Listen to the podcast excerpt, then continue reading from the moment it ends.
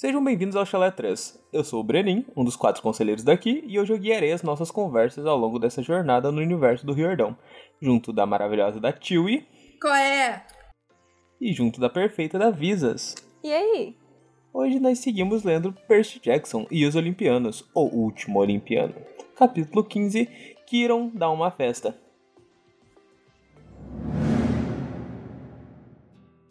Mas e aí, tio, nós temos mensagem de Iris hoje? Temos sim! Temos uma mensagem que já há um tempo não aparecia por aqui, mas veio dar o ar da graça para abençoar-nos com a vossa presença. E para quem é novo aqui, para quem nunca soube o que era mensagem de Iris, sempre pulou essa parte, porque agora a gente deixa na descrição a minutagem de quando acaba as mensagens de Iris, para você que simplesmente caiu de paraquedas, clicou, falou: O que, que é isso? Chalé 3, Percy Jackson, que merda é essa? Que pa... não, não entendi nada, tô aqui agora. Então, o quadro Mensagens de Íris é o quadro onde vocês nos mandam mensagens através do Instagram e Twitter, arroba Chala3 Podcast, grupo do Facebook Chala3 Podcast e e-mail chala3contato arroba gmail.com completamente de forma gratuita, porque nós temos uma fonte de dracmas aqui no Chalé 3, então recebemos inclusive mensagens a cobrar, graças à nossa grandiosíssima parceria com a deusa Iris, que inclusive sigo ansiosa para ela aparecer nos próximos livros, hein? Eu tô falando de Iris aqui todo episódio, já quase 100 episódios, mais de 110 episódios postados e a Iris ainda não apareceu. Ela é tímida. Então, né? E a nossa primeiríssima mensagem do dia para começar com os nossos trocadilhos aqui. Quem é que vai aparecer? Tia Kakura, também conhecida como Karina Póvoa. E ó, tem e-mail, se tem e-mail, tem assunto, vocês sabem que a gente adora e já vamos começar com Dedzão oferecendo vantagens. se começa assim, eu só espero que você desça o nível, Tia Kakura, porque se você subir o nível, eu vou ficar muito decepcionada com a sua pessoa. É verdade. Com esse título aí, eu só lembro da história do Paulo. Ah! Oh, caraca, Nossa, é verdade. tu tava muito atento, Breno. Eu tenho uma, uma puta memória, pô. Por isso que eu fui bem no Enem. Inclusive, galerinha, eu não sei em qual episódio foi, mas o Paulo, do Mundo Potter, ele conta uma história num dos episódios do, do, do Mundo Potter que vale a pena ouvir, tá? Vale demais, hein? É, vamos lá ouvir os meninos. Olá, meus cheirosos do Chalé 3. Como é que vocês estão? Eu estou bem, de Hum. ressaca, Eu tô bom. Eu tô boa, e você? confesso. Olha, eu sei que tem muito tempo que não dou close por aqui. E pra falar a verdade, eu ia dar uns dois dedos de prosa no final. Mas o meu lado de velha assanhada pediu pra deixar um comentário. Pra ver se é só eu que sou uma rapariga no cio ou se tem alguém aqui que ouve esse podcast que pensa minimamente igual a mim. Precisamos falar de Prometeu. Sim, ele mesmo. Aquele que é o mais temido pelas sedentas que resolveram esperarem em Artemis. olha, olha. Eu gostei do esperar em Artemis, porque normalmente é esperar no Espírito Santo, né? Então. Aí é Sério, eu não peguei essa referência. É as pessoas que, espe- que escolhem esperar o momento, sabe? Ah, tá, desculpa, é que eu não escolhi, eu não, não entendo muito esse conceito. Você nem quer esperar, pô. Sou impaciente, Tá um pouco- ansioso pra tá um caralho. pouco distante da minha realidade. Olha, eu sei que nesse momento alguém já vai franzir a testa e falar: Nossa, mas logo esse homem com a cara carcomida? Ah, gente. Mas ele, ele, ele tem aquele. Tem homem que dele. tem, que é camarão. Tira a cabeça e come o resto. Então, assim. Tem aquele negócio. Cicatriz na cara só eleva o caráter do homem. Aí, tá vendo? Ou fica parecendo um vilãozão, mas tudo Ou bem. fica parecendo um vilão dos filmes 80 e 90. Aquela no olho que fica parecendo o Scar do Rei Leão. Exato. Aí dá uma traumatizada. Ahn, mas olha, segura o julgamento e vem aqui com a tia Kakura e vamos abraçar, os- abraçar o charme desse Cafuçu. Disclaimer para os não hablantes da gíria GLS Cafuçu, igual a gíria gay para definir aquele que é um homem feio. Pode até ser sarado e gostoso, mas é feio de rosto. Eu. eu tu, tu vê um, um. Como é que é?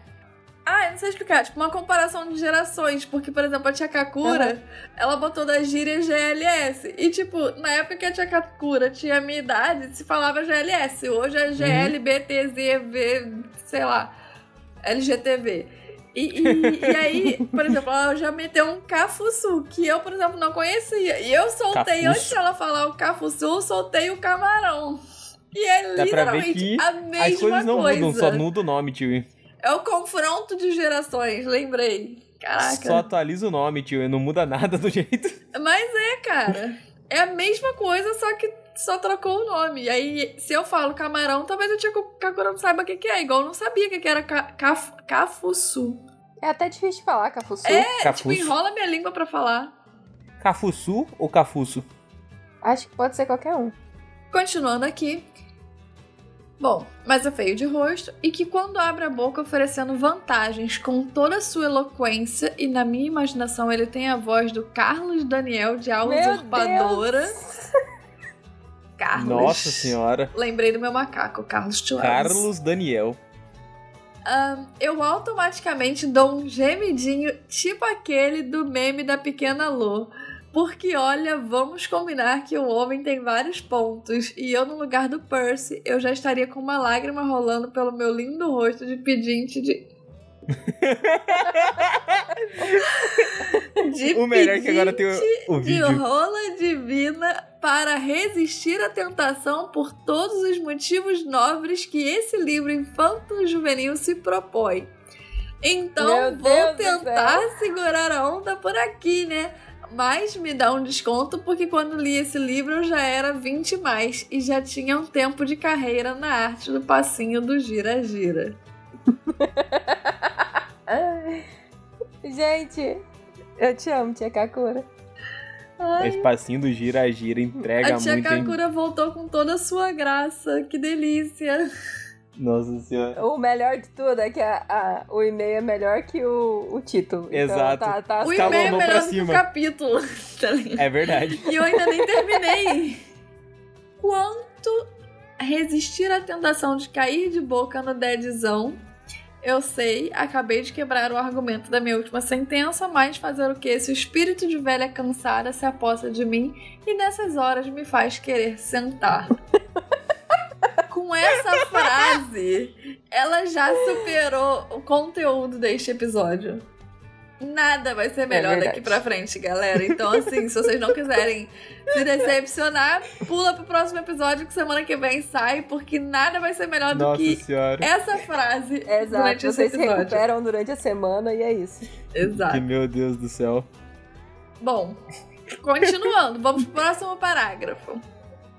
Mas chega de saliência, vou usar argumentos sérios agora. Até que ponto, né? A gente tá falando da tia Kakura, vamos ver, vamos ver. O que é sério pra ela talvez não seja sério pra nós. mas Vamos ver. Exatamente. Ahn, bom, tu chega num lugar e bate de frente com aquele pedreiro coroa que passou pelo dia de princesa do programa do Netinho e vestiu a skin de Christian Grey, usando argumentos, entre aspas, vantajosos, que a gente sabe que ele não é, que ele não é nenhum anjo, a não ser aquele chifre e rabo. Mas também os deuses não fizeram nada para colaborar, muito pelo contrário que se o Percy cedesse eu passaria lindamente meu pano visas, porque pra mim é quase a mesma coisa que o Cy- Cypher de Matrix que, que traiu o povo para deixar de comer um mingau michuruca no mundo real para comer um bom churrascão com picanha no metaverso que deu certo. Vou julgar? Não vou nada. Ah, não tá errado. É. Se botar na balança aquela merda que os deuses fizeram, o Percy, se ele fosse pro outro lado, eu também não julgaria. Não, na verdade aqui a gente tá discutindo mais a questão do, do Prometeu, né, também. Sim, tem, sim, não. tem mas- razão dele não querer ficar do lado dos deuses. Ah, não, com certeza também, né? Os deuses são muito Exato. cuzões. Ahn, bom, gente, é isso. Deixei minha cartinha contribuindo com absolutamente nada. Mentira. Já, Ah, já falei que contribuiu muito. É, já falei que Prometeu com uma nada, frase tudo. você jogou o episódio lá em cima e nada vai ser melhor do que aquela frase. Mas enfim.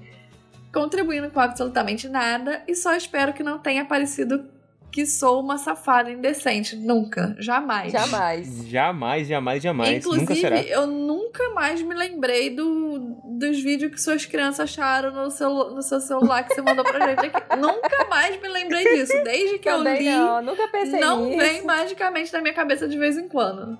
Nunca.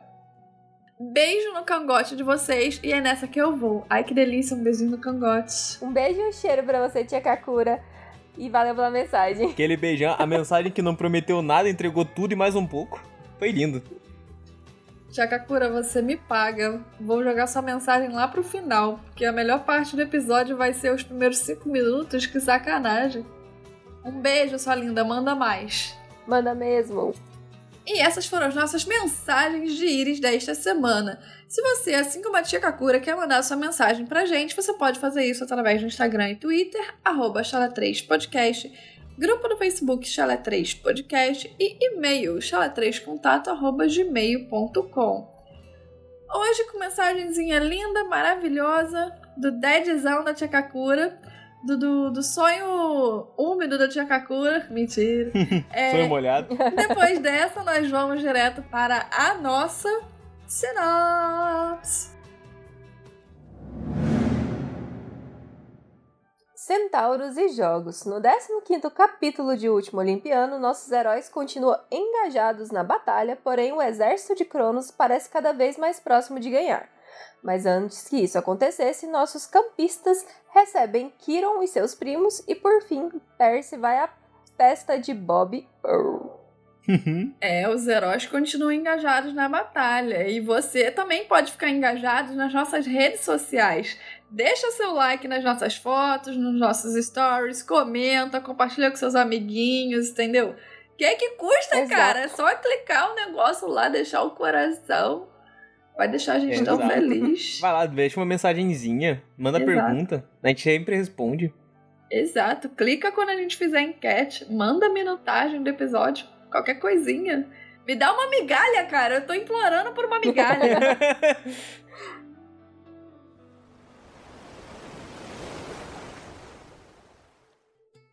Bom, toda a Midtaula estava lotada de monstros e os campistas estavam ali tentando afastar eles do Olimpo.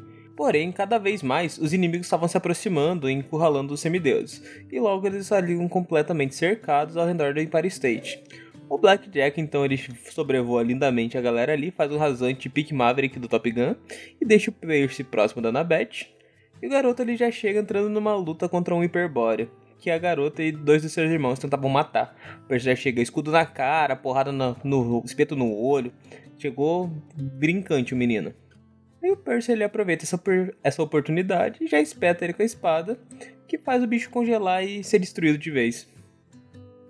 Posso ser sincera? hum, Achei que esse monstro morreu muito rápido. uhum. No, no quesito, tipo, parece que foi só uma espetadinha do Percy e ele já morreu. Eu posso falar só uma coisa antes da gente ir pra discussão séria? Pode. Eu adoro que o Riordão, ele é muito assim, muito bom nas descrições dos lugares e tal, só que nessa batalha de Nova York, ele às vezes não descreve direito e solta logo um toda Midtown, como se todo mundo soubesse que porra é Midtown, onde fica, Então. fica Exato. perto da onde, eu pego que ônibus pra chegar lá. E é como se eu chegasse aqui e falasse assim, gente, eu tô aqui em Nova Cidade, tem que ir pro Paiol, do Paiol eu vou pra Olinda, mas rapidinho eu pego o metrô. Ninguém tá entendendo porra nenhuma, porque Exato. ninguém conhece Nilópolis, irmão. Exato. E aí eu fico tipo, Riordão, tu se animou, tu emocionou. Emocionou e... Emocionou demais, faltou, faltou escrita, faltou descrever. Foi, foi muito patriótico ali com, com a cidade de Nova York e, e me perdeu, me perdeu aí. Não, porque quando ele fala, por exemplo, ah, a gente tá em Manhattan, ok. Aí ele fala de alguns pontos turísticos, tipo a ponte tal, o túnel tal. E ele fala, tipo, ah, é uns 20 minutos daqui onde eu tô. Ah, Exato, você consegue entender eu vou de onde metrô. fica tal ponte. Se você coloca Sim. no Google, você entende melhor a imagem da ponte, porque é um, é um local só. Tipo, Sim. Midtown pode ser tipo. Midtown é a porra de um bairro. É tipo eu Exato. falar, vem cá, bora aqui no E, Guaraituba. ele, e eu não sei se Midtown tá ali do lado do Empire State Building. Eu não sei Exato. se ele é do outro lado da A gente Broadway. só Eu não sei de nada. entendendo o que é, porque, tipo, eles estão cercados, falta, tipo, poucos metros pra chegar. Ah, Sim. eu não entendo, não. Eu só passo batido e finjo que. Ah, tá, tá ali. Beleza. Eu só entendo por causa do Miranha. Que no, na, na série animada do Miranha, no espetacular, ele fala direto Midtown. Que a escola dele é o colégio medital. ali. Então, tipo, você se localiza Por ali no acaso, Miranha. o nome me é familiar. Só que se você me solta em Nova York e fala Midtown, eu falo Broadway. Vou pra Broadway. Broadway eu sei onde Tá é. A gente tá falando nome de lugares, é? Mas ele morre muito. Eu, pelo tamanho do bicho, eu achei que ele ia dar um pouco mais de trabalho. Mas o Percy dá um espetado atrás dos joelhos dele e o bicho morre. É Então, porque. tipo, foi muito, Era muito rápido. jovem, ele era diabético, sangrou. demais. Ai, que, Não, ele chega. Que gente. Ele pesado. chega e quebra o nariz do cara com o escudo. É, foi RPG, amor. Acumulou o dano e no final ele tirou um dano mínimo e matou do mesmo. Não, com um mas aí que tá, quando ele desce do. Ele meio que salta do, do, do Pegasus, do Blackjack. Eu achei que ele ia direto com a espada e a, E ele vai com o descer. escudo a espada nele do nada, ele pega o escudo. Tum! Aí eu. no teu nariz. Ué. Porra, Percy, você tá vindo de cima, sai cortando parte Não, ele eu ao fiquei meio, tipo, porra. ué, você esqueceu que tinha uma espada? É que tava Fe- no modo caneta. Não deu tempo. o escudo. Tava na outra mão, aí tu jogou teu corpo na frente? Qual foi? eu fiquei muito confusa nessa parte que ele resolve não usar a espada. Não, é porque eu acho que tava no modo caneta, né? Ele não deu tempo pra ele tirar a tampa com o for, dente. tá ligado? Ficou com medo de machucar o Blackjack. Porra, Percy. Esperava mais. Melhore.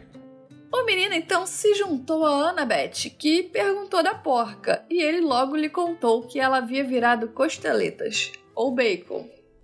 Costeleta ou bacon, Brenin? Bacon. Bacon é vida, Virou tio. bacon. Foda-se, virou bacon. Hum, ia dar muito bem com aquela porca daquele tamanho, né? Bom, mas depois do, da gente estar aqui com água na boca, falando sobre bacon, enfim, É verdade. Annabeth e Percy não se estenderam nesse tanto falando sobre bacon. Eles também não podiam, né? Porque eles não podiam parar pra descansar, porque eles iam se deslocando de quadra em quadra para ajudar os amigos.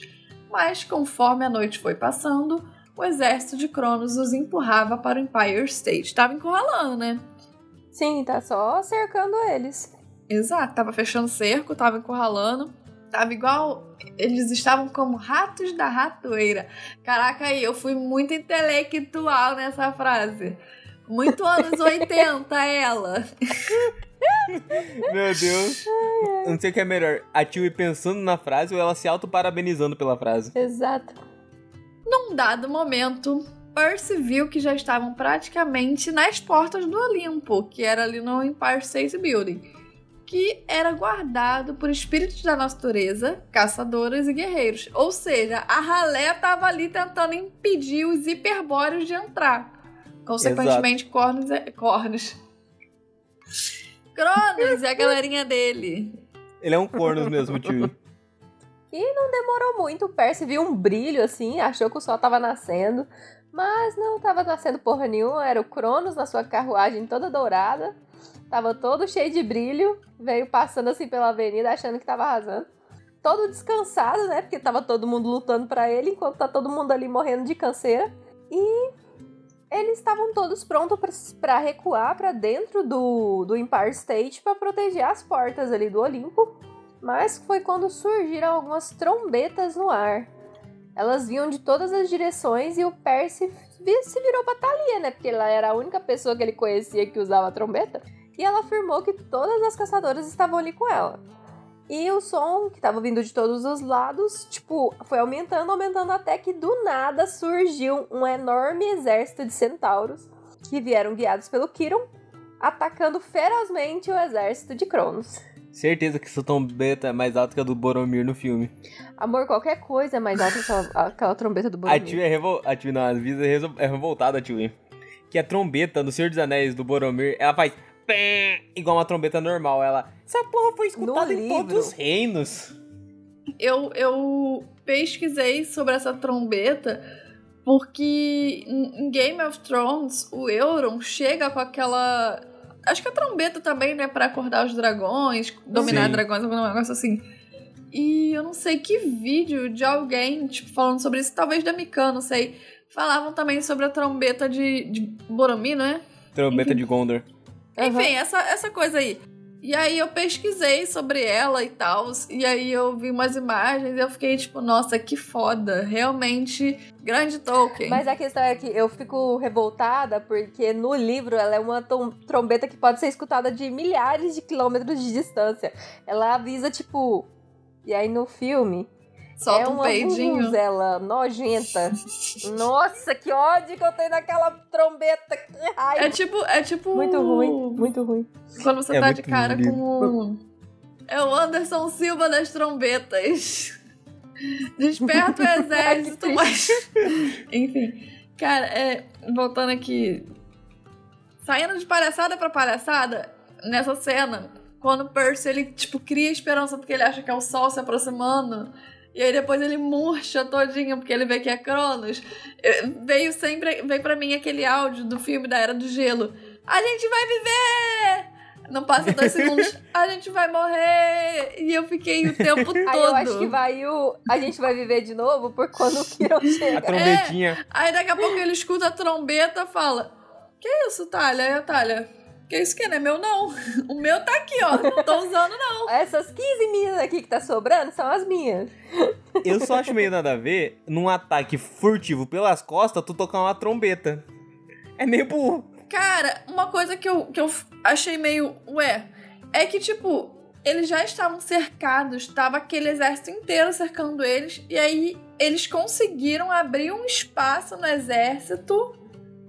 E, tipo, eu, eu fiquei meio confusa com a Mas não logística, tava sabe? totalmente, porque. Você lembra que tem uma parte que ele fala que a parte sul ainda não tava totalmente tomada? Sim. Então eles vieram ao redor, porque eles eram mais de 600 quando ele tá comentando.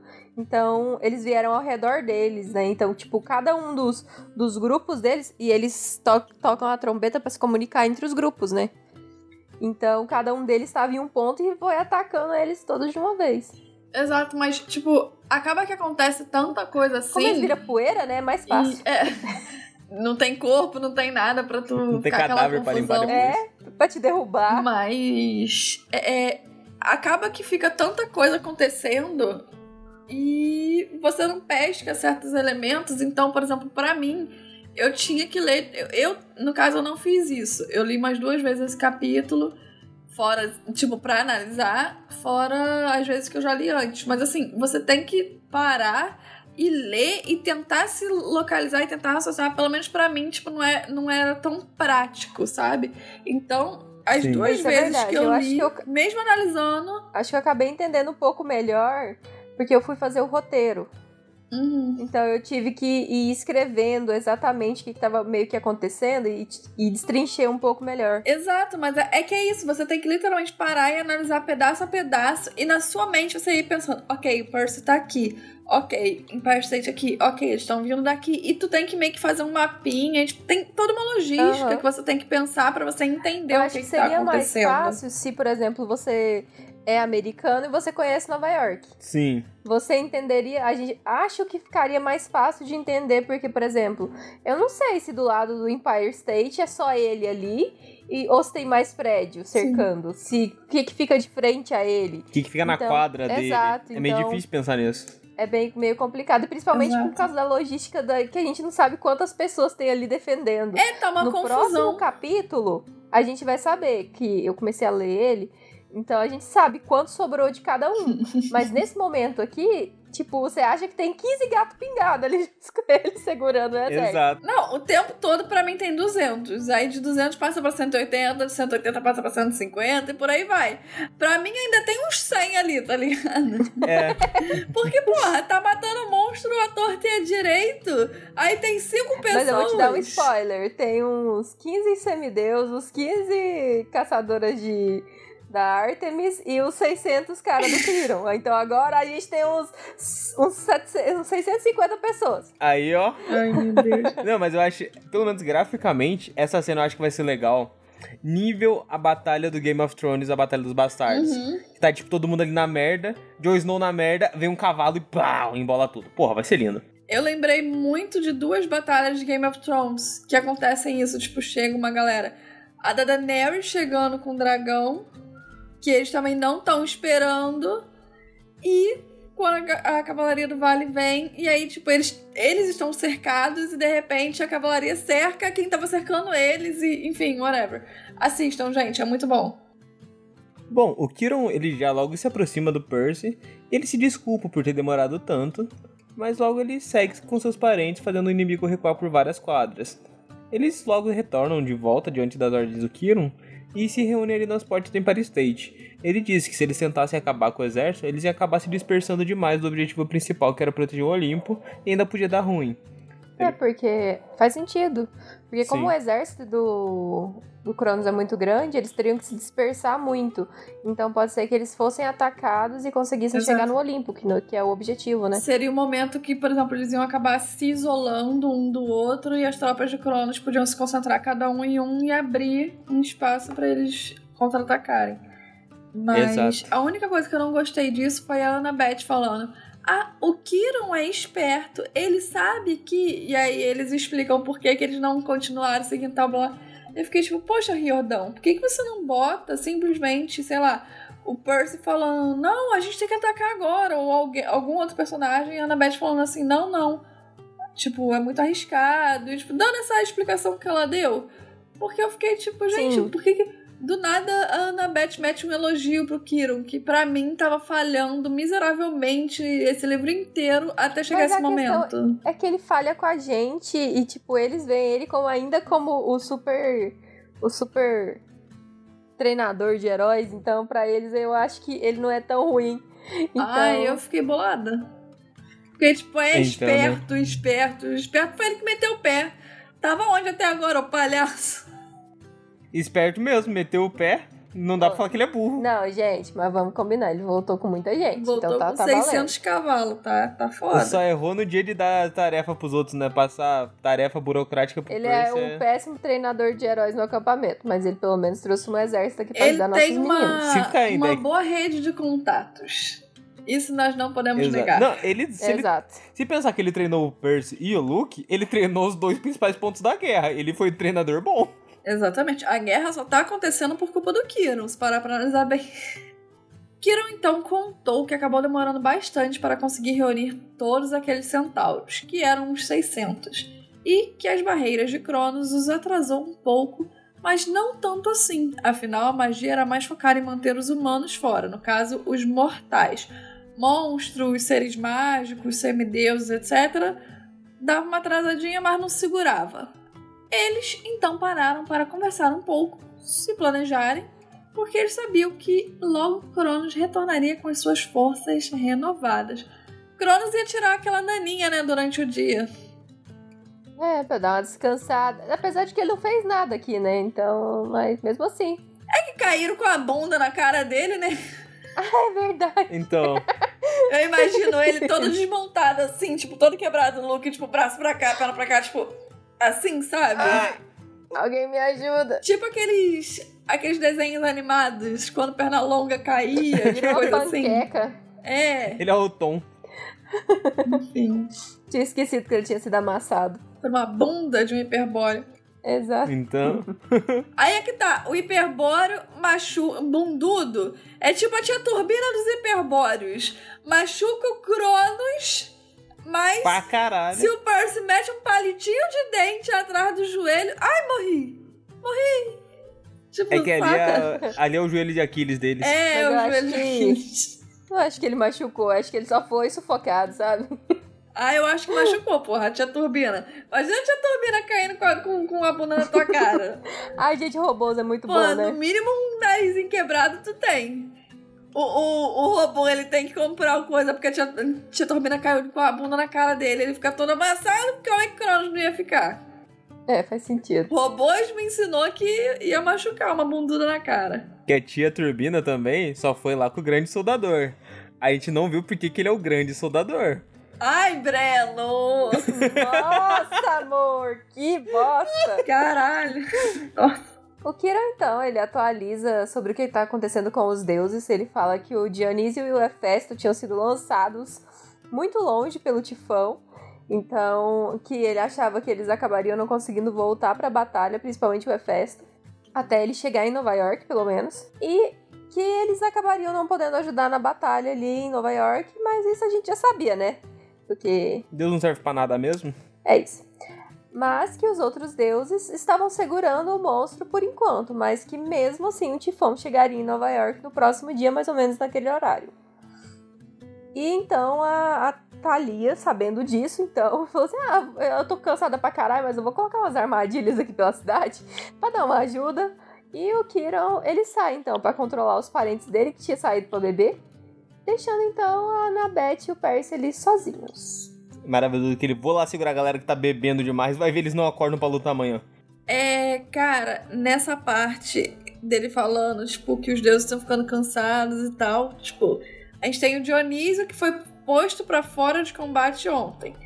E aí, lá na frente, a gente vai ver o Dionísio falando com o Percy, dando spoilers, e ele fala: Ah, eu tô enterrado no lago da montanha do não sei aonde, blá, blá. E eu fiquei tipo, caraca, imagina tu sair dali, irmão, que saco. Eu também ia preferir ficar jogando Pac-Man, foda-se.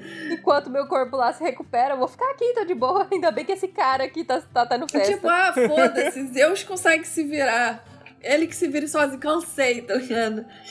Já apanhei demais por esses filha da puta. E depois, por exemplo, o Hefesto também foi arremessado da batalha com tamanha força que criou um novo lago na Virgínia Ocidental. Riordão, parabéns. Eu adoro quando você descreve as coisas dessa forma. Fica muito bom. Isso! Aí é bom pra entender. Porque você sabe mais ou menos que lado que fica a Virgínia. Aí você fala assim, criou um novo, um novo lago lá. Beleza, entendi. Um novo lago. Um novo lago e um pau no cu no meio do lago. E outra coisa, cara. Tifão tá chegando, hein? Ó, eu tô chegando, hein? Ah, esqueceu que eu tô aqui? Eu tô chegando, hein? Ó, mas eu tô chegando, eu chego amanhã. Ó, daqui umas duas horas eu chego. Eu tô tipo, cara, que saco já essa história do tifão. Porra, o homem tá Então, né? chegando a 15 capítulos e não chega. Tipo, não tem uma resolução. E a gente não, não tá lá pra ver o que que tá acontecendo. Aí Exato, é enche o porque saco. ele tá atravessando o país inteiro, aí tá dando um trabalhão. Não, e fica toda hora falando. Isso parece a porra do filme do Adão Negro, que toda hora fala que ele não é um herói. Não, não, não. Ele não é um herói. Ó, o Tivão tá chegando. Mas é que é isso. Porra, eu acho chato que pra caralho. fica repetitivo demais. Mas fica repetitivo demais no seguinte sentido: o tifão vai chegar daqui a cinco dias. Olha, os deuses estão segurando o tifão lá. Vamos- o tifão vai chegar daqui a quatro dias. Olha, o tifão. Tudo isso meio que numa contagem regressiva. E eu tô tipo, ai, cara, só deixa as coisas acontecerem. Nós não estamos vendo o que tá acontecendo. Você tá repetindo a mesma informação diversas vezes, fazendo uma contagem regressiva. E aqui Sem começou falar- a encher um pouquinho do meu saco, sabe? Sem falar que, por exemplo, a gente não precisava do Kiron dando essa informação, porque a gente tem o Dionísio no final desse capítulo. Exato. Sim. Podia deixar essa informação pra ele, porque ele já vai falar sobre coisas de batalha. Então, tipo, a gente não precisava dessa repetição. O Dionísio podia falar algo do tipo: Eu sei que o tifão tá chegando, mas eu não tenho nenhuma notícia dos deuses. Não, mas não precisa dessa questão, porque ele fala que se eles não conseguirem parar eles, então é só acrescentar, tipo, Sim. Não, se Olha. quisesse demonstrar, por exemplo, a preocupação do Kiron, era isso, podia falar, tipo, ah, eu sei pelas notícias que o Tifão tá chegando, mas é, eu não tenho nenhuma notícia dos deuses, eles devem estar usando todas as suas forças pra derrotar o Tifão, e beleza. Exato. Agora, não fala tipo- que eles que contou cada um. Ai, cara, enfim. Não, eu acho que nem precisava do Kiron entrar aqui nessa conversa. E também não era o momento pra eles terem essa conversa. Pra mim não era o momento. Ou então só virava pra eles e falava assim, ok. Ou então, tipo, no final do capítulo isso acontecer, ok. Mas, por exemplo, aqui ele falava assim: olha, o, tita- o tifão tá muito próximo da cidade, a gente tem que preparar nossas forças. Só isso. É, E eu, eu acho que eles tiveram um papo, assim, uma troca de informações, quase que uma reunião muito aleatória. Eu acho que eles tinham que ter sentado e ele falado, Percy, me dá um relatório da situação aqui. Ó, morreu É. fulano, morreu ciclano, fulano tá fazendo isso, ciclano tá fazendo aquilo, e é assim que a gente se encontra. E o Kiron, beleza, eu trouxe, tipo, 200 arqueiros, 300 não sei o que. Tem um cara aqui que faz um chazinho maravilhoso pra recuperar as energias, vou mandar ele ali pra galera de Apolo, tipo, um negócio assim. E não, eles simplesmente batem um papo, moleque, assim, tipo, ó, tá acontecendo isso, tá Os acontecendo caras aquilo. vai beber, a. Thalia sai e é isso. Exato, exato. Fica muito tipo, largado. Meu Deus. Exatamente. Parece que o Riordão quer se deixar tão infantil que ele não se aprofunda em quesitos de batalhas sérios. Ele só joga ali e fala, tipo, ah, tá informado aqui, bora, bora, bora. E eu queria também falar dessa coisa de Talha. É que o Kiron sai, só que ele sai no seguinte, na seguinte coisa. Primeiro, a Talha, ela tá acabada. Ela está acabada. Sim. Porque ela tá segurando as pontas enquanto que o Percy dormiu, enquanto que a Annabeth estava se recuperando. A gente não sabe como que estavam as energias da Talha antes dela chegar pra batalha, mas enfim, tudo que a gente sabe é que ela tá completamente esgotada. E a primeira coisa que ela faz quando o Kiron chega é o Percy tá ali falando com ele e ela fala: Vou botar armadilha e vou não sei o que, e vou blá blá blá. Tipo, ela não fala, vou descansar. Então ela tá muito assim, no limite do limite do limite. Mesmo ela tendo aquela energia mágica de caçadora de Artemis e whatever. E aí tem esse ponto seguinte. Ela sai e o Kiron fala: Eu vou ajudá-la. Decidiu Kiron. Preciso me certificar de que meus companheiros não se excedam demais na Root Beer. Isso não é desculpa.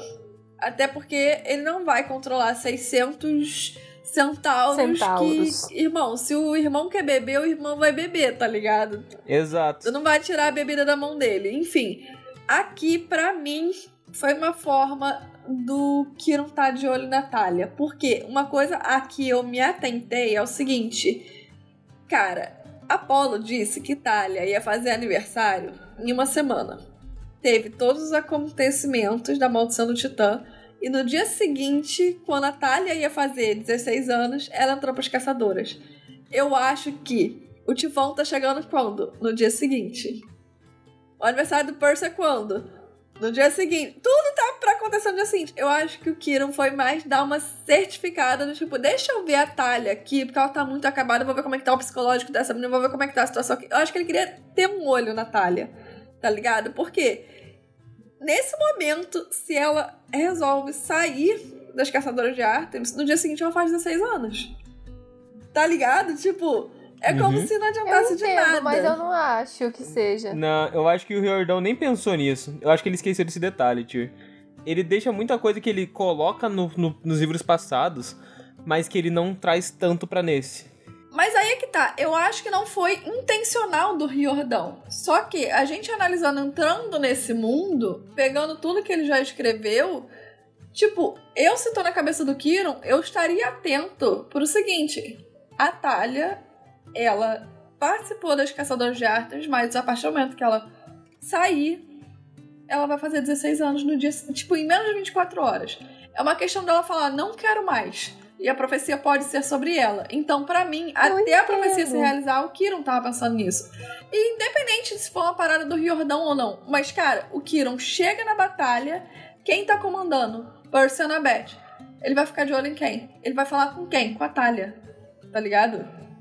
Mas a gente não vê ele. É. ele... Eu não acho que ele tenha ido falar com a Talia. Eu acho que ele, tipo, foda-se aí, vai fazer o que você quiser.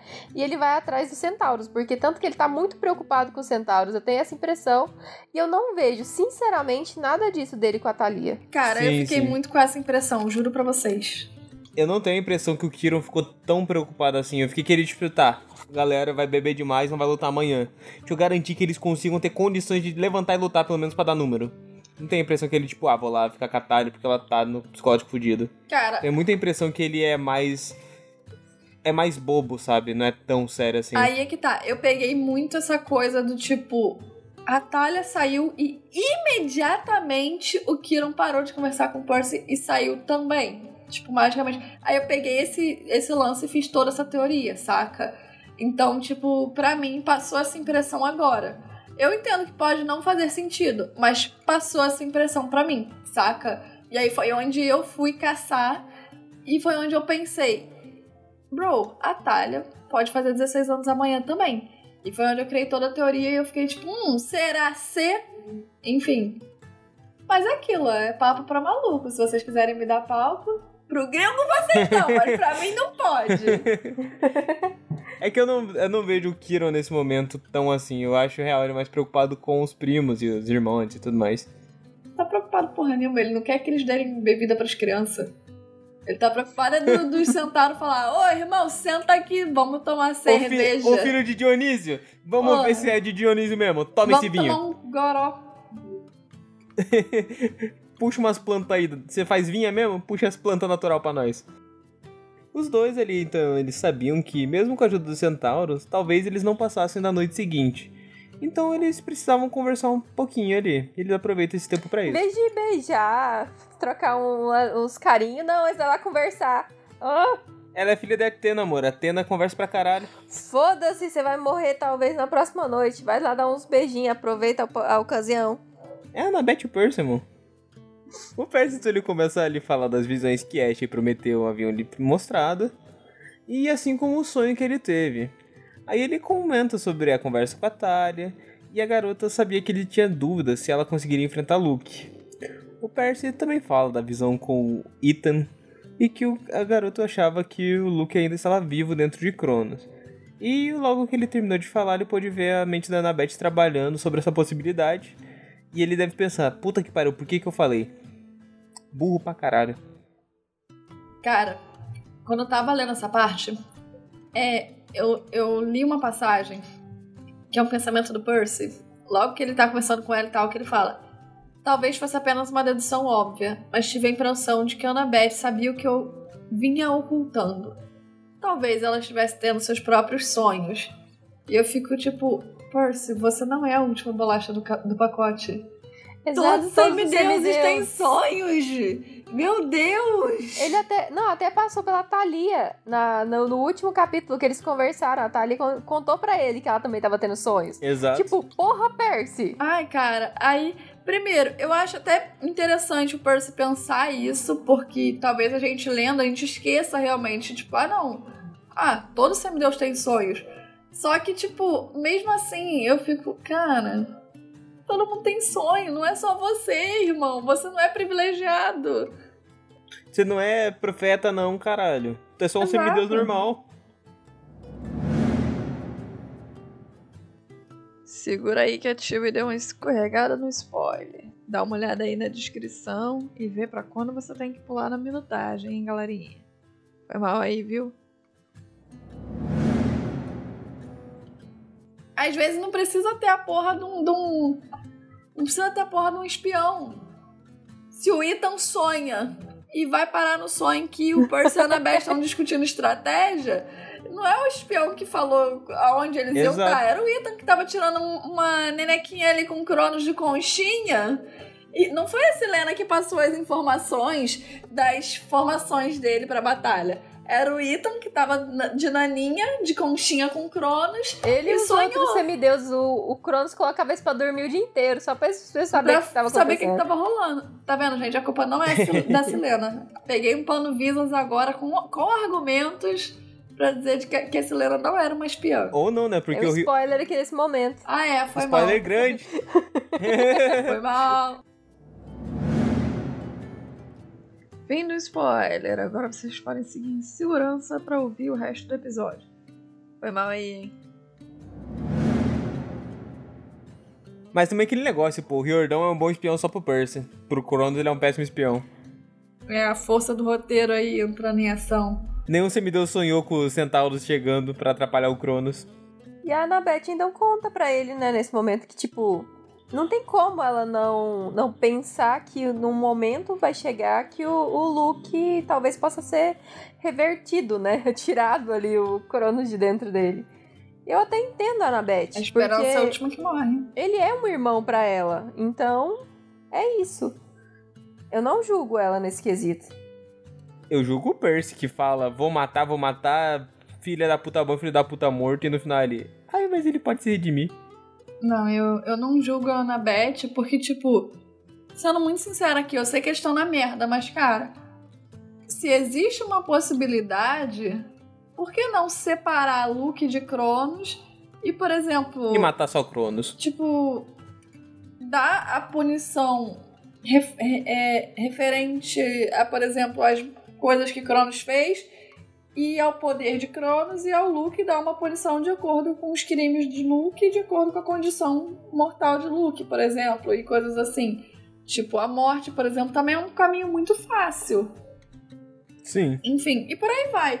Então eu, eu não julgo, por exemplo, tanto a Annabeth, que amava o Luke, quanto qualquer outra pessoa de pensar na possibilidade de, tipo, ué, se dá pra separar os dois, separa, irmão. Tipo, se a gente Exato. tiver tempo pra isso na batalha, não vamos matar direto, vamos fazer as coisas como se devem ser. Ela então acabou lhe contando que Talia e Luke haviam sido uma família por pouco tempo, que era por isso que ela desejava ser uma arquiteta, criar algo que durasse para sempre. Percy entendia o que ela sentia, mas estava preocupado com ela ser traída novamente por Luke. Mas, apesar de tudo que disse, ela ainda tinha esperança de salvá-lo. Enquanto olhava ao redor, Percy acabou indo parar em outro lugar. Spoiler, na festa de aniversário do Bob Earl. Mas é isso que a gente discutiu. Então, tipo, é, o defeito mortal da Annabeth é o orgulho, né? E o maior sonho dela é poder criar algo que dure para sempre. E é porque as coisas sempre foram muito. Nunca foram fixas para ela, tipo, nunca foram concretas o suficiente. Então, ela teve a família dela com o pai, aí ela, ela teve todos aqueles problemas, teve que ir embora, conheceu o Luke e a Thalia, e aí a Thalia morreu, e aí ela teve, ficou lá no acampamento. Então, tipo, é uma coisa muito instável e é, é entendível que ela queira tudo isso de volta. Sim. Mas eu posso ser mais sincera?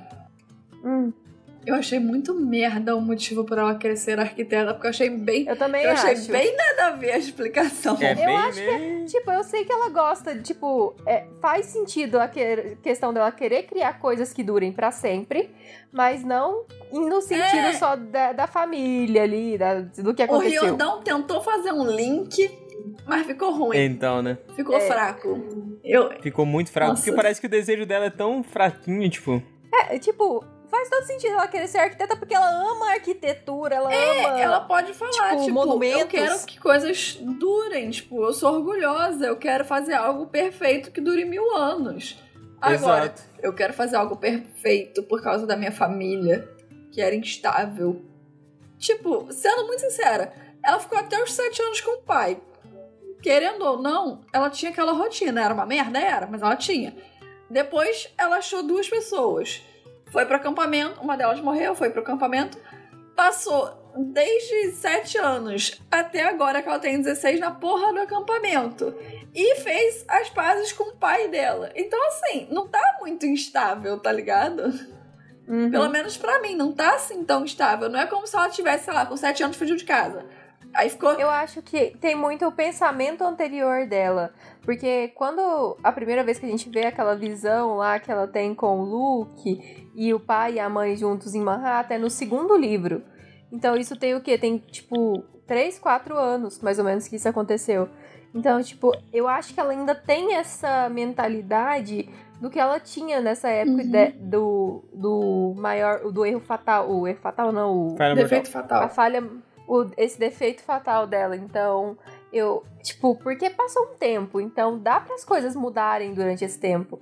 E o, eu tenho a impressão que os semideuses têm muito disso. Ok, essa é minha meu defeito fatal, minha falha mortal, então isso aqui vai me seguir a vida inteira. E não é assim, a gente muda. Então, acho que tem muito disso. Eu. É que quando a Annabeth fala a minha família era instável, eu fico, filha, tu tava com seus pais, seus pais entre aspas, pai e madrasta. Aí tu saiu e arranjou dois irmãos adotivos. Um morreu, tu foi pro acampamento.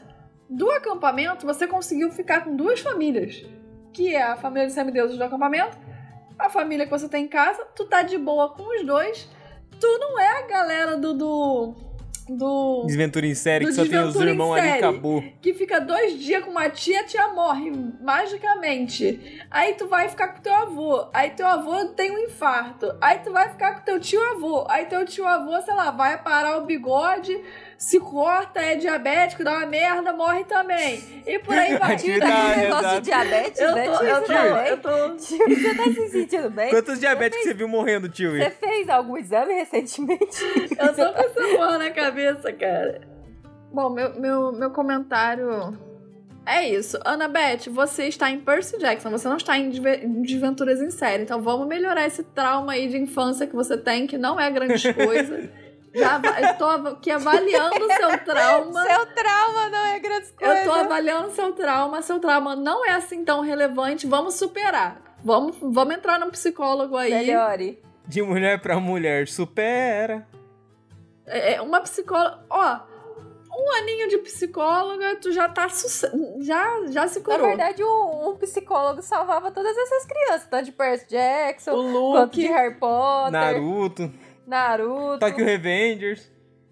Façam psicólogo, gente. É isso, gente. É, eu queria só chamar a atenção a uma coisa que eu já tinha comentado antes por causa daquela coisa no Twitter sobre os semideuses de Apolo, tal, e essa batalha, enfim. é, que eu até trouxe pra cá, e eu falei, ah, vou ficar mais atenta e tal. E realmente aparece aqui uma, uma parte, tipo, logo antes do, do, do Percy, tipo, ser teletransportado, digamos assim. É, ele tava dando uma olhada. Enquanto que ele conversava com a Annabeth, ele tipo, olhou de um lado, olhou pro outro, e numa dessas ele, ele olha e fala: do outro lado da rua, os campistas de Apolo haviam montado um hospital de campanha para cuidar dos feridos. Dezenas de campistas e praticamente o mesmo número de caçadoras. É, aqui, pegando também no que a Visas falou, que na, no próximo capítulo ele vai meio que falar sobre a galera, quem, quem sobrou, digamos assim. E cara, olha aí, os, os campistas de Apolo montaram um hospital de campanha e tem dezenas de campistas e quase que o mesmo número de caçadoras. Se ele fala dezenas, é porque é mais que 10. No caso, mais que 20, porque são mais que duas dezenas. Isso já é metade dos campistas. Isso se for o mínimo fora as caçadoras, que tinha praticamente o mesmo número, ou seja, pode ser mais quanto pode ser menos. Então, assim, 40 pessoas feridas. Feridas a ponto de precisarem do hospital de campanha. E não a ponto de, ah, fulaninho tá ali pegando uma cortina e se e amarrando. Não, é a galera que realmente precisa ir lá para os semideuses de Apolo cuidarem deles. E aí você pensa, a gente sabe que tem o Will. Quem mais tá ali cuidando dessa galera? Só se foram os centauros médicos que, que vêm com Mas eles vieram ajudar. Até então, quem é que tava ali?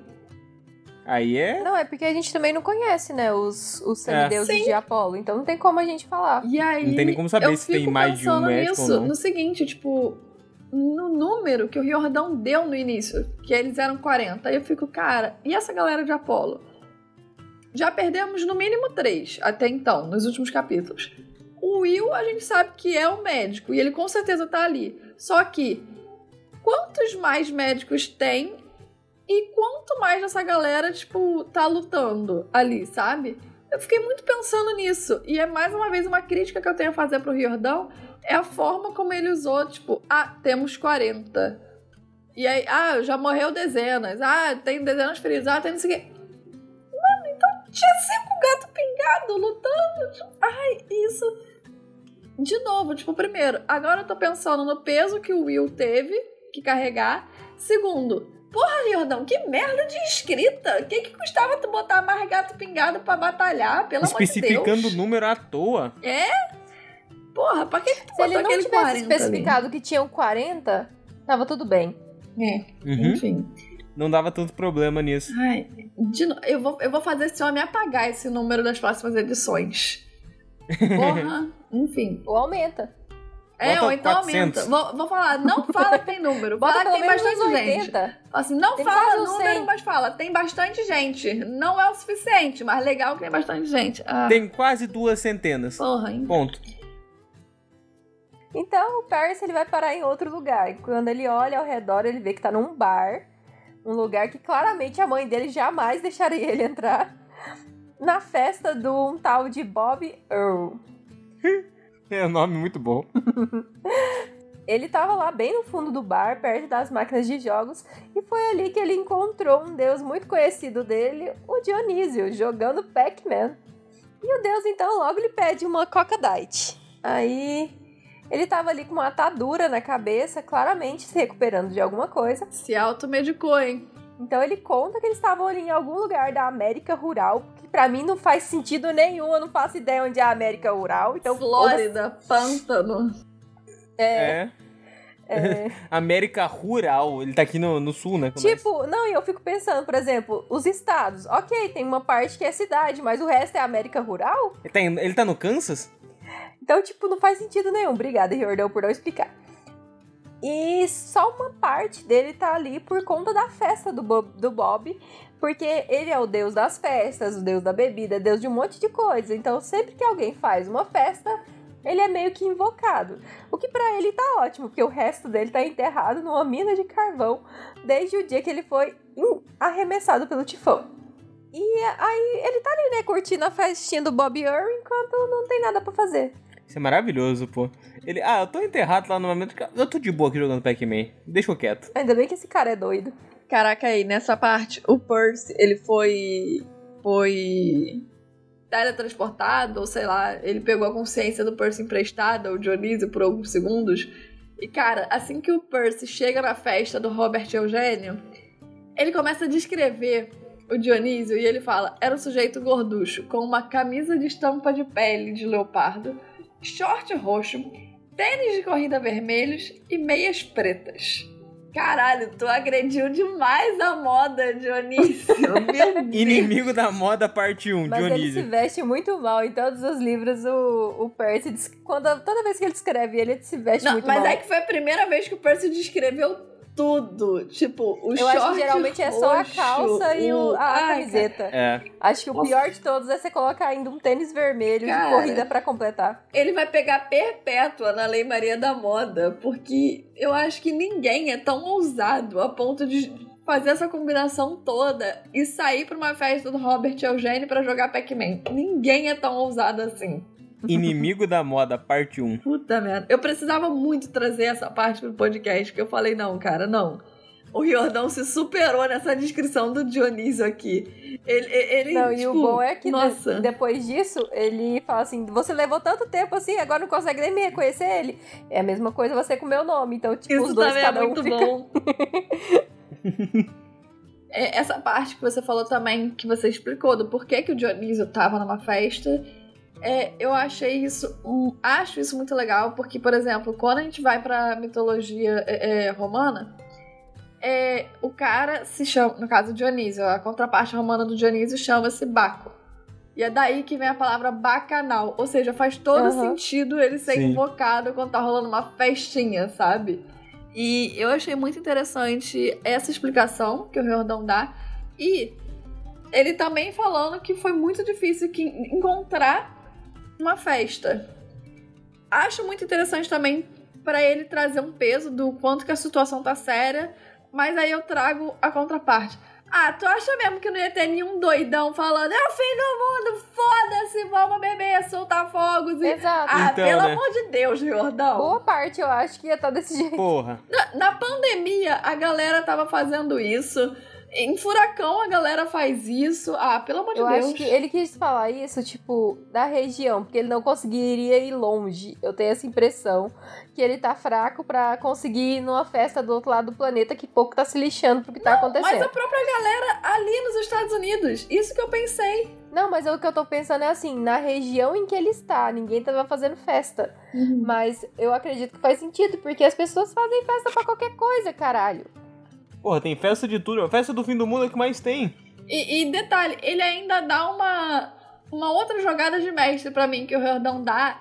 É que ele joga pra zona rural, aonde teoricamente as pessoas são mais burras, tipo, não tem estudo, digamos assim. Então talvez não entendessem a seri- seriedade de certas situações. E ele solta, aparentemente, Robert Eugênio e seus amigos abençoados sejam, são um pouco lentos. Não perceberam que o mundo tá acabando. Eu dei uma gostosa gargalhada aqui, cara.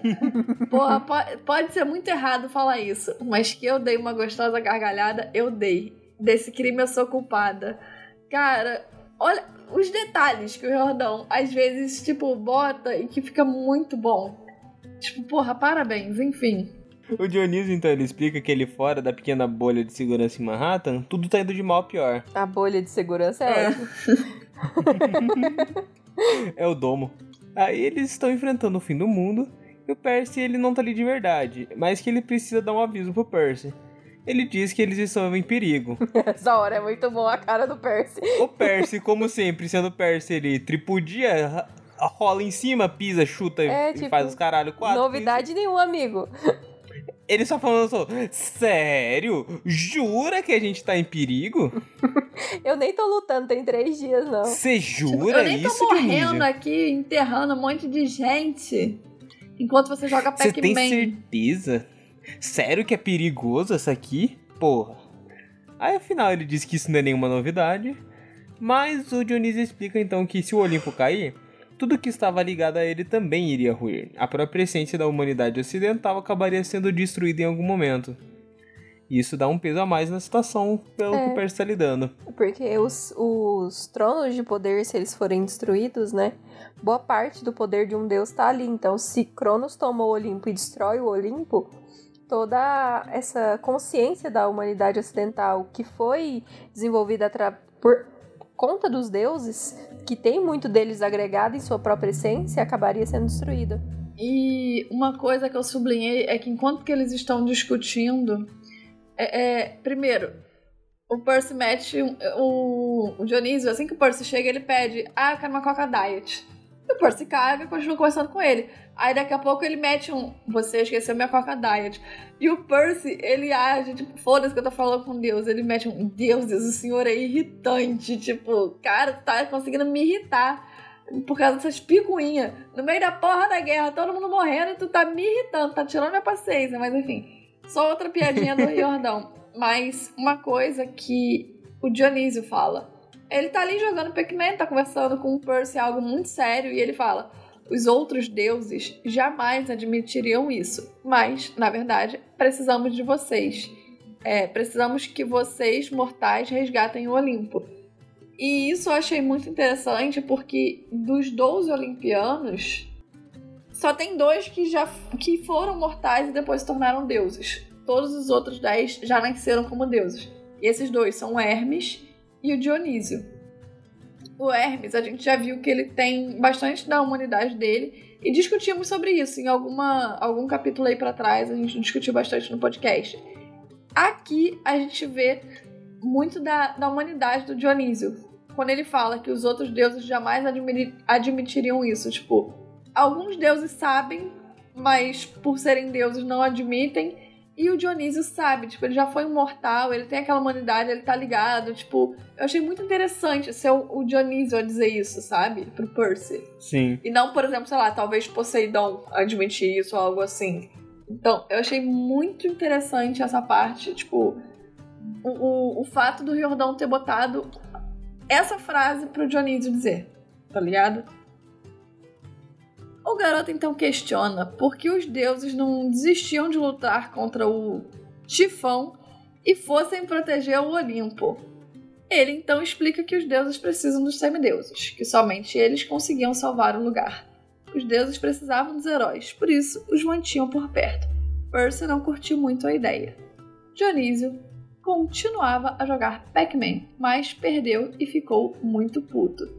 E quando ele fica muito puto, ele fala uma frase em grego antigo e eu fui atrás para saber o que, que queria dizer. E aí eu achei, a tradução é RS Coracas, é Go to Hell, ou seja, vai pro inferno. E eu fiquei, tipo, eu falei, pô, já que ele se deu ao trabalho de traduzir alguma frase pro grego antigo, eu vou me dar o trabalho de traduzir porque eu quero saber o que, que ele xingou. E aí, tipo, não foi fácil de achar, mas eu achei. E aí eu fiquei, tipo, ai que bonitinho. O Jordão botando algo, entre aspas, mais pesado em grego antigo pra, pra dar uma uma apagadinha e ele poder botar um palavrão entre aspas no livrinho dele. Achei maravilhoso. Mas sobre essa questão dos deuses precisarem dos heróis, a gente tem muito também. Acho que até em todas as duas sagas, os, os deuses falam que só os semideuses podem transitar entre o mundo dos deuses e o mundo humano. Então, a gente tem muito disso, que os semideuses são necessários ali para que muita coisa aconteça, porque os deuses são cheios de um monte de regra lá, que eles vivem quebrando. Mas que eles têm várias regras que só os semideuses acabam conseguindo fazer, por isso que eles precisam dos heróis. É uma puta falta de sacanagem, claro, porque eles é um bando de cuzão, mas que faz sentido também que precisem dos semideuses para algumas coisas. Porque senão não, não faria sentido, né? É. E o e, e, pegando nisso, tipo, literalmente todos os livros eles tocam nessa nessa ferida, digamos assim, diretamente. Por quê? Percy Jackson, a gente começa a primeira saga toda tendo a luta deuses versus titãs, de novo, né? E eles precisam dos heróis. Tipo, sem os heróis eles vão perder, beleza. Tá aí mais uma vez, deuses precisam dos heróis. Próxima saga. Aí é deuses versus titãs celestiais. Aí pronto, mais uma vez precisam dos heróis. Aí vai pra promoções de Apolo. É o Apolo, porque tá todo mundo putinho com o Apolo, aí ninguém quer meio que ajudar ele, aí é o Apolo sozinho com os semideuses, de novo, tendo que salvar o mundo. De novo. Vai pra, pra, as crônicas dos Kane, mesma coisa. Vai pra Magnus Chase, Mesma coisa. É sempre a mesma coisa. É sempre, tipo, focado nisso. Então, depois de ficar putinho ali com o jogo, porque ele nunca vai conseguir completar essa fase, ele conta que no próximo dia, quando ele, ele conseguisse chegar ali no Olimpo, que ele conseguisse seus poderes totais, ele queimaria o corpo do Luke e ficaria 10 vezes mais forte do que ele tá agora. Então, eles já sabiam que o corpo do Luke era meio que um temporário ali para ele poder se estabelecer na Terra, mas que ele ficaria agora 10 vezes mais forte e poderia passar esse poder para os outros titãs. Então, o Cronos vai ficar boladão super poderoso, matando todo mundo. E, por exemplo, e nesse momento, o, o Percy, o próprio Dionísio pergunta pro Percy, sabe o que acontece quando a gente toma a nossa forma de Deus? Ele relembra que eles não podem ver, porque senão eles podem ser incinerados. E que no caso do, do Cronos é tão poderoso que ele seria incinerado só de estar perto. Então, ele é extremamente poderoso. Faz todo sentido ele ser temido. Então, a gente tem essa percepção de que o Cronos não é tão poderoso agora, mas é porque ele ainda não tomou sua forma real. E é também uma forma do próprio é, do próprio Riordão explicar o porquê que, por exemplo, o Atlas não tá tão fodão. Por que que o... Porra, o nome esquisito do outro cara lá, que apareceu semana passada. Hyperion. Hyperion. Explicar por que que ele também não tá tão fodão. E por aí vai. Tipo, eles realmente estão com as forças baixas. Por isso que o Percy consegue lutar contra eles e por aí vai. Então, isso também é mais um. E por isso que eles um são argumento. muito mais poderosos na próxima saga, né? Sim. A gente tem. Eles são muito mais fortes. E aí Sim. ele, ele é, é, o Riordão, ele aqui, por exemplo, semana passada eu puxei um pouco o assunto e falei, ah, se calhar, porque eles estão presos, sofrendo peni- penitência há muito tempo, ah, porque a galera não acredita, não fala mais tanto sobre eles. Dei todos os argumentos. Aqui o Riordão pega e dá o, o maior argumento de todos. E, tipo, ele explica meio que isso, porque talvez outras pessoas também tenham pensado, cara, como é que o Percy tá conseguindo bater de frente com esses caras? Enfim, isso eu. E eu gostei dessa, dessa argumentação que, que E o faz sentido. fez. Faz muito sentido. E, por sabe? exemplo, se você Zeus cai agora, se ele se torna muito menos poderoso, o, o Olimpo inteiro fica menos poderoso, porque ele é o deus dos deuses, e a mesma coisa do, do Cronos, ele era o, o titã dos titãs da, da antiga era. Sim. Se eu não me engano, acontece a mesma coisa quando Apolo, quando Apolo vira mortal, não é? Não rola alguma coisa? É o- os oráculos, né, eles É. param de, de funcionar direito. Exato. Ah lá, de novo as provações de Apolo dando respostas para perguntas que a gente fez agora. Sim, Uhum. E eu queria dizer que o Percy tá ouvindo a gente.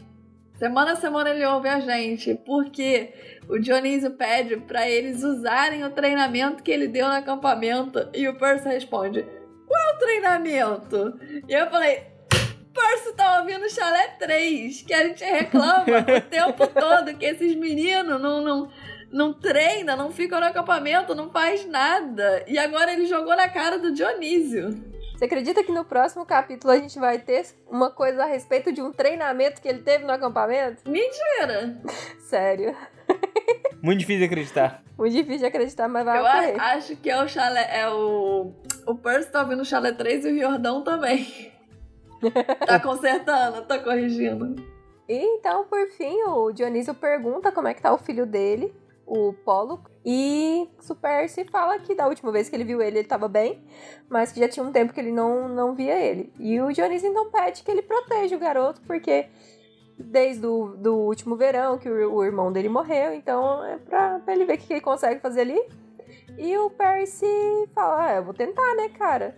E o Dionísio não pega muita, muita não fica muito confiante, não, né? Mas o que, que o Percy pode fazer? Tipo, eles estão no meio de uma batalha. Eu não vou colocar o menino debaixo do meu braço. Então, né? Então, assim que ele ia mandar o Percy de volta, ele conta que eles vão ter uma, uma surpresa muito, muito ruim. Mas não conta o que, que é, né? Pra variar. É porque ele não pode contar, né? Tem que deixar pra gente É ler. que ia cantar parabéns pro Robert Eugênio, aí o Dionísio, tá, vai embora, garoto. Parabéns. Que eu quero bolo. Antes de ir pro próximo parágrafo ou discutir ponto, enfim, eu queria dizer que, o- que o Dionísio xinga em grego antigo duas vezes. A primeira é o RS Coracas, que é o Vai pro Inferno. E a segunda eu também procurei, que é o Na Pare e H, sei lá, que é o damn it, ou seja, caramba. E eu não sei porque eu fiquei muito pensando no, na voz do Homer falando isso. Fica aí, gente, xingamento em grego antigo para vocês. Aí, aprendam. É. O Percy então volta e ele percebe que o tempo não tinha passado ali em Manhattan. E enquanto ele olhava ao redor, ele viu um Prius azul e lá dentro ele via sua mãe e o Paul. E ele ficou desesperado para tirar os dois ali de perto, mas a Annabeth, que estava com ele, acabou conseguindo colocar um pouco de juízo e razão na mente do garoto. Que eles poderiam apenas colocar o carro pro lado para que eles ficassem protegidos. E quando eles olham no banco de trás, eles veem um jarro e observam que vem um Pitos de Pandora. Assustados, eles viram que parece que ele o perseguiria por todas as partes, tanto tornando a mensagem, a proposta mais intimidadora, digamos assim, pro Prometheus. É porque essa é a função do vaso, né? Ele tem que te tentar. Sim. Então, é a mesma coisa que ele fez com Pandora. Ele tava ali sempre no rumo da visão dela. Então ele ficava ali tentando ela até que ela abriu o vaso. Ele é uma armadilha. Então por isso que ele tá ali. Mas eu acho o, desespero do Percy quando ele tá indo atrás do carro do, da mãe dele. Tipo, como é que eu não vi essa porra aqui no meio da batalha? Caralho! E esse negócio do Jarro de Pandora, eu lembro muito de quando eu li lá atrás, com 12 anos, que eu fiquei tipo, caraca, o jarro, não sei o que, tipo, sabe aquela coisinha, tipo, oh meu Deus! E aí e, e eu parei para pensar e falei assim, nossa, esse jarro não ia estar tá aí atrás do carro dos meus pais, porque eu tinha aberto a porra do jarro, era, eu prometi eu ia virar de costas, eu já ia estar, tá, uma espiadinha, uma brechinha. Ver se tem cheirinho de alguma coisa. Tipo, eu sou muito curiosa, irmão. Esse, Chacoalha pra ver se tem barulho. Esse jarro já tinha ido pro caralho há muito tempo. A humanidade, se dependesse de mim, tava fodida, porque eu sou muito curiosa. Tinha que. Ó, o jarro, pá, pega e joga no Prometeu, né? Fala, filha da puta. Cara, plá. eu podia até falar, tipo, não, não vou abrir. E ser firme, tipo, botar ali. Mas, mano, ia chegar um momento que essa porta já ia ficar o tempo todo aparecendo e ficar, ai, vamos abrir então. Já que você quer que eu abra, eu vou abrir. E por aí vai, sabe? O menino então quebrou o vidro e empurrou o carro para um canto e pegou o vaso para guardar no Olimpo. Porém, antes de conseguir fazer alguma coisa, um helicóptero entrou na cidade indo em direção a eles. Percy reconheceu o helicóptero dos Dare e Annabeth também. Eles notaram que o helicóptero começou a cair. Provavelmente o piloto tinha dormido. Percy ficou em choque e Annabeth chamou um dos Pegasus, grande Guido, e montou ele, chamando o Percy para ir com ela salvar a Rachel. Vamos ali salvar aquela sua amiguinha. Vamos ali salvar sua ex-namorada. Não, o Percy em choque é, é lindo, né? Ai meu Deus, ela tá aqui. Antes de, de novo, antes de ir pra parte séria, eu tenho que falar uma coisa. O Kiron foi muito, muito, tipo. Ele pesou demais nas palavras nesse momento, porque ele fala Tipo, assim que o helicóptero começa a desandar, vai cair, tipo, eu vou cair! Enfim, ele mete um. O encantamento de Morfeu. O tolo piloto mortal dormiu. Ele chama o cara de tolo. Tipo, ele xinga o maluco. Eu, gente, que é isso, Kiron? Pesou a mão. Perdeu a linha, caraca. Eu, eu não Kiron sei se passou demais. É porque a palavra tolo a gente não utiliza tanto, mas ela não é tão pesada. É, é, é como, porque... é que, tipo, o Kiron usou essa palavra como se eu estivesse falando: caralho, filha da puta dormiu, viado. Tipo, eu não tô xingando o cara de filha da puta. Só que eu não sei porque, quando eu tava lendo, meio que me saltou os olhos essa parte. Eu fiquei, nossa, Kiron, que pesado. Chamou o cara de burra, tipo, de graça. E eu precisava muito trazer pra cá. É, mas enfim, agora Ai, sim a gente vai pra parte séria. É. Mas essa hora que o helicóptero chega, eu acho interessante porque, tipo, Manhattan inteiro tá dormindo, né? Então, tipo, é o maior barulho que eles já ouviram, fora o exército do Cronos Sim. chegando. Então, tipo, chama muita atenção e todo mundo olha. Então, Acho maravilhoso é que eles reconhecem o helicóptero dos Dare. É o helicóptero deles, da família. Eu, eu fiquei pensando nessa hora, me incomodou um pouco, porque enquanto que eu li, eu ficava pensando, ué, mas ué, ué, sabe? Porque eu pensava o seguinte, cara. Primeiro, tem os deuses do, do, do, vento lá, do ar, do whatever, impedindo a galera de chegar pelo ar, pelo alto, digamos assim. Tipo, eles estão muito perto do Empire State, então por que, que essa galera não ataca eles? Segundo, como é que o tal do mortal não dormiu imediatamente a partir do momento que ele entrou em Nova York, tá ligado? Tipo, ele se aproximou demais antes de Então, dormir, entende? É estranho, porque, tipo, ele não delimita onde tá a barreira, né?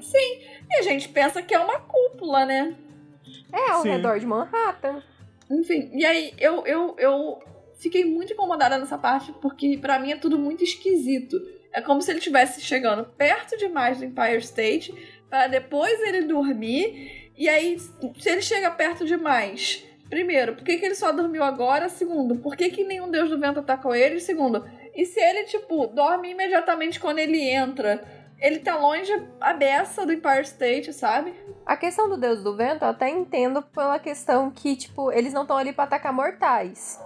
Então, pra mim, tá, tá até que vai. Mas ele não ter dormido antes é o que mais me incomoda. Porque, pelo que eu entendi, tipo, o tempo fica lento antes de chegar. Quando passa pela barreira, todo mundo de Nova York tá dormindo. Sim. Então, tipo, não faz sentido ele não ter dormido assim que ele entrou em Nova York. Sim.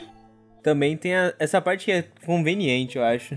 O problema disso é que é muito conveniente, tipo, cair bem na frente do Percy da Beth. Exato. Não pode cair, tipo, perto da talha, de outro semideus que tá lá. Não, ele não tá perto, perto deles. Tanto que no próximo capítulo a gente É. vai ver que não tá, tipo, imediatamente em cima. Só não que tá, a não questão tá, tipo, é. ali. Ele não vai cair do lado deles É, ele dois. tá vindo lá na avenida. Eles estão vendo ele caindo lá longe, mas mesmo assim já era pra ter dormido. Sabe? Ele tá longe, mas ele tá tipo, perto ele tá umas demais. três quadras de distância. Sim, mas, tipo, sim. tinha que estar tá lá na entrada de Nova York. Ó, se pensar que foi uma cúpula, ele vem por cima, que eu- aí ele fez rasante, né, na- bem em cima do Empire State. Mas aí que tá, é, pegando isso que tu falou, Visas, que não te incomoda porque, ah, os deuses do vento não vão atacar mortais. Só que, por exemplo, eles quase atacaram Blackjack porque achavam, e aí o Blackjack teve que explicar, não, eu tô com Percy e tal. Tipo, como é que eles sabem que... Mas o Blackjack é um ser mágico, né? Ele Sim, poderia estar do lado do também. Cronos. A Rachel também. Não, mas sim, mas ela ainda é humana. A gente só tem. Ah, mesmo assim, o Ethan também é humano. Mas- Não, mas o Ita Naka... Tipo, você fala o Ita Nakamura? É.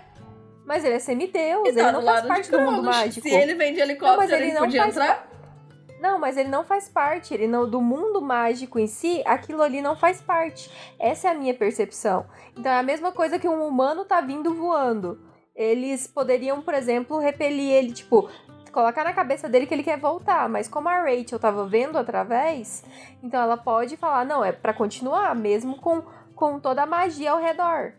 Então, é, o que eu tenho a impressão é que, por exemplo, vindo de o vindo do Blackjack, ah, ele é um ser mágico. Os próprios semideuses, eles têm a aura mágica deles. Então, a Rachel não tem, ela é totalmente humana. Então por que que ela não dormiu? Não, mas é porque ela vê através, né, amor? Mas vê através Ela, que... e ela é muito forte contra a névoa. E é o poder da névoa, o poder dos, dos mágicos dos deuses. É porque ela ainda é virgem. É Porque se ela é muito humana pra não chamar atenção... Ela é completamente humana, mas ela vê com- muito através da névoa. Ela vê melhor que os próprios semideuses. Sim, não, mas ver através da névoa não te dá imunidade à névoa. Te... Mas e a é- magia não é só névoa, é a magia da Estia. Não. Ela fez uma aura de sono. E o que eu quis falar com a névoa é só a questão da magia. Mas eu nunca vi a Rachel ser imune à magia, eu vi que ela via através da névoa. Ela ser resistente à magia... A gente não sabe, ué. A gente já viu o suficiente dela pra saber? Não. Ah, mas eu acho Eu muito forçado. Eu entendo que ela é resistente à magia. Então nesse ela- quesito. Mas... Magia mental. Que isso é uma magia mental. Tá, a do, a do Cronos teoricamente também é mental. E ela não fica lenta. A gente não sabe se ela ficou lenta ou não. Na outra ela ficou lenta. E outra? Na, no- na Batalha do Labirinto. Quando ela joga pente- o pentezinho no Cronos. Não, quem ficou lento foi o Percy. Sim, mas ela tava do lado. Ele fala que ela também tava lenta, ele viu ela lenta correndo também. Então ela fica, é afetada por magia. Não, amor, mas. Não faz sentido. Não, mas o que eu entendo da questão da magia do Cronos, ele para o mundo físico. Ele não para seus pensamentos, tanto que o Percy continuava pensando normalmente. O que eu sinto que a magia aqui tá fazendo é deixando as pessoas lentas e a magia de, da Estia tá fazendo as pessoas quererem voltar. Eles não irem pra Nova York ou então pegando outros caminhos. Então, a parte do Cronos, na minha percepção, ele tá deixando tudo mais lento ao redor. E a Estia tá fazendo eles. Ela faz a parte mental, entendeu? Tá, mas se é pra quem enxerga tem pouco de poder mágico não dormir, a Sally não devia estar dormindo. Mas a Sally já perdeu muita parte do poder dela. Mas ela ainda tem, então ela não deveria estar dormindo também. Mas a questão é essa, ela já perdeu parte do poder dela, ela não consegue enxergar da mesma maneira que ela enxergava antes, igual a, Mas a Rachel enxerga. o poder da Asha não é só mental, é físico também. O sono é físico, ela induz a Mas sono. o sono não é dela, o sono é do Morfeu. Não tá do lado de fora. Hum, não sei, né? acho muito estranho e conveniente. O Morfeu é que tá lá dentro causando a magia do sono. Não tá do lado de fora das barreiras. Hum. Sim, tá, mas então, ela entrou na barreira, o Morfeu tá causando sono, acabou, tinha que dormir. Não faz sentido. Pra mim faz, pra você não faz. Você, Tia, quer comentar alguma coisa? A gente pode seguir. Eu tô tendo um déjà vu tão grande. Eu também, então eu, eu tô meio que ficando sem paciência. Eu não quero ficar sem paciência com você, amor. Eu tô tendo um déjà vu tão grande que a única coisa que eu tava ouvindo enquanto vocês já discutiam era névoa, névoa, névoa. Vocês falaram tanto que vocês deram um gatilho em mim e eu parei de ouvir tudo que vocês falaram, tá ligado? Não, é que basicamente pra mim não faz sentido ela enxergar através da névoa e ser imune a efeito mental. Enxergar é uma coisa, ser imune à magia é outra. Completamente diferente. É porque magia mental, pra mim, é o mesmo sentido que a névoa tem, entendeu? Magia mental, a, a própria névoa mas tem- é uma magia mental, entendeu? Mas é diferente. a sentido. magia da névoa é uma magia de ilusão. Ela modifica o que tá ali. Ela não apaga somente pra você dormir alguma coisa. Ela só modifica o que você tá vendo. A Rachel vê, ela enxerga e a ilusão não aparece na mente dela. Mas uma magia pra botar ela pra dormir, teoricamente deveria funcionar. Então, é isso?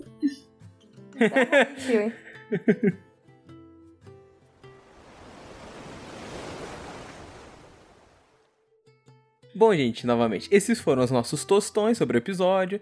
Concordam com a gente, discordam, mandem mensagem, mande. Me expliquem também, porque eu real não acho sentido. Quando a gente ler o próximo capítulo, você vai entender um pouquinho melhor. É possível, mas analisando só esse, que eu parei pra analisar só esse, não entra na minha mente a lógica de enxergar e tudo mais. Esses foram os nossos tostões do episódio. Nós agora vamos para o solstício de verão. Então bora, solstício de verão de hoje. Conta aí, tiozinha, o que é que você gostou, o que é que você não gostou? Me diga aí o que, que você acha desse capítulozão. Cara, aconteceu muita coisa, muita coisa nesse capítulo. E eu não tenho nada que me salte aos olhos muito fiel, tipo, forte assim. Então, eu acho que, por exemplo, a situação do Percy vendo o Prius e tem depois o coisa lá de Pandora atrás, eu fiquei, ó, tal.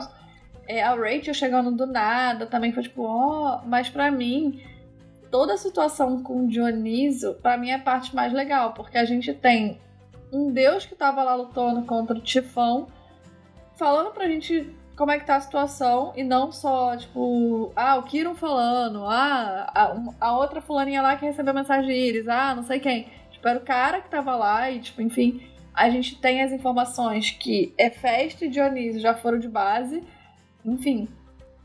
Tem toda a dinâmica do Percy com o Dionísio, que pra mim é excelente. Tipo, a comédia tava ali no ponto, sabe? Nem a mais e nem a menos. E, enfim, aí tem toda a situação do Dionísio, enfim, tudo que ele traz de novi- novidade pra gente e a personalidade que ele deixa aparecer um pouco mais nesse, nessa, nesse momento. Eu gosto bastante. E o último encontro que a gente tinha tido com Dionísio, tipo, pelo menos marcante pra mim, foi aquele no- na Maldição de Titã. Que ele pega o Percy, tipo, tem todo aquele momento de tensão que a gente fica com cagaço. E aí, o Percy, aí ele deixa o Percy chega nesse e fala: Ô Peter Johnson, vai lá pegar uma Coca Diet. Então, a gente precisa de você. Pega aquele treinamento lá e faz utilidade. Vai lá, meu filho. Falando em filho, como é que tá meu filho? Ah, tá bom. Então faz o seguinte: caga pro seu treinamento e começa a tomar conta do meu filho. Não deixa ele morrer, não. E eu fico tipo, ai, cara, que, que momento legal, tipo, deles dois. Que juntos. momento Dionísio. É muita É. essência dele. E aí eu acho que eu vou escolher essa parte. Muito bom, e seu amor? Eu tô com a Tui nessa, eu acho tão boa a parte do Dionísio. Porque ele dá uma boa quebra, ele é um bom respiro, porque vem um capítulo que. Ele tem muita informação, ele traz muita coisa. Aí do nada vem o Dionísio e fala, irmão, vamos aqui na festa, vou bater um papo. E passa as informações pro Percy, como a gente falou, na medida certa. Pra mim, o Dionísio nesse capítulo é o solstício dele. Muito bom. E o seu, meu amorzinho? O meu eu vou colocar da parte que o Dionísio fala que os deuses precisam dos heróis. Porque é um, é um momento, tipo, ainda é o momento do Dionísio, mas que a gente entende que, tipo, eles sabem que precisam deles, eles não admitem, e a gente tem ele admitindo aqui nesse momento, sendo que ele é um dos que mais gosta de, de desmerecer e querer matar uns semideuses por aí. Então, é, eu gosto bastante dessa parte. Inclusive, tô achando que eu vou me vestir de Dionísio pro Halloween desse ano, hein? Enfaixar a cabeça, meter a, leopardo pra jogo, shortinho roxo, tênis vermelho, meia preta. Mandar Pegando um... no meio da canela, aquela meia é. horrorosa. É. Tipo pique Didi. Uhum. Gente, eu vejo muito Didi fazendo Dionísio. O Di, é pique Inimigos Didi e pique Silvio Santos, né? Quando ele vai pra Disney. É. Nossa senhora. Sim. É muito inimigo da moda, puta que pariu. Esse foi nosso solstício de hoje. O podcast é lançado semanalmente às sextas-feiras. Você pode nos encontrar no Instagram e Twitter, arroba chalé3podcast grupo no Facebook Chalé 3 Podcast e e-mail chalé3contato@gmail.com. Todos os nossos links vão estar na nossa bio. Não se esqueçam de mandarem mensagem de íris e compartilhar o podcast com os seus queridíssimos amigos, colegas e vizinhos e whatever. Bota a gente altão pro teu vizinho escutar. Faz igual meu vizinho que fica invadindo a minha privacidade sonora e estoura aí os ouvidos dos vizinhos de vocês para eles ouvirem Chalé 3 Dá like no nosso Instagram. Acho justo. Vai ser ótimo. Vamos bater um papo. Amo vocês. ai, ai. Bom, gente, esses foram os nossos tostões de hoje novamente. Qualquer coisa que discordem da gente, concordem novamente, mandem mensagem. E foi isso. Tchau, tchau. Até a próxima semana. Beijo. Tchau. Tchau, gente. Tchau, tchau.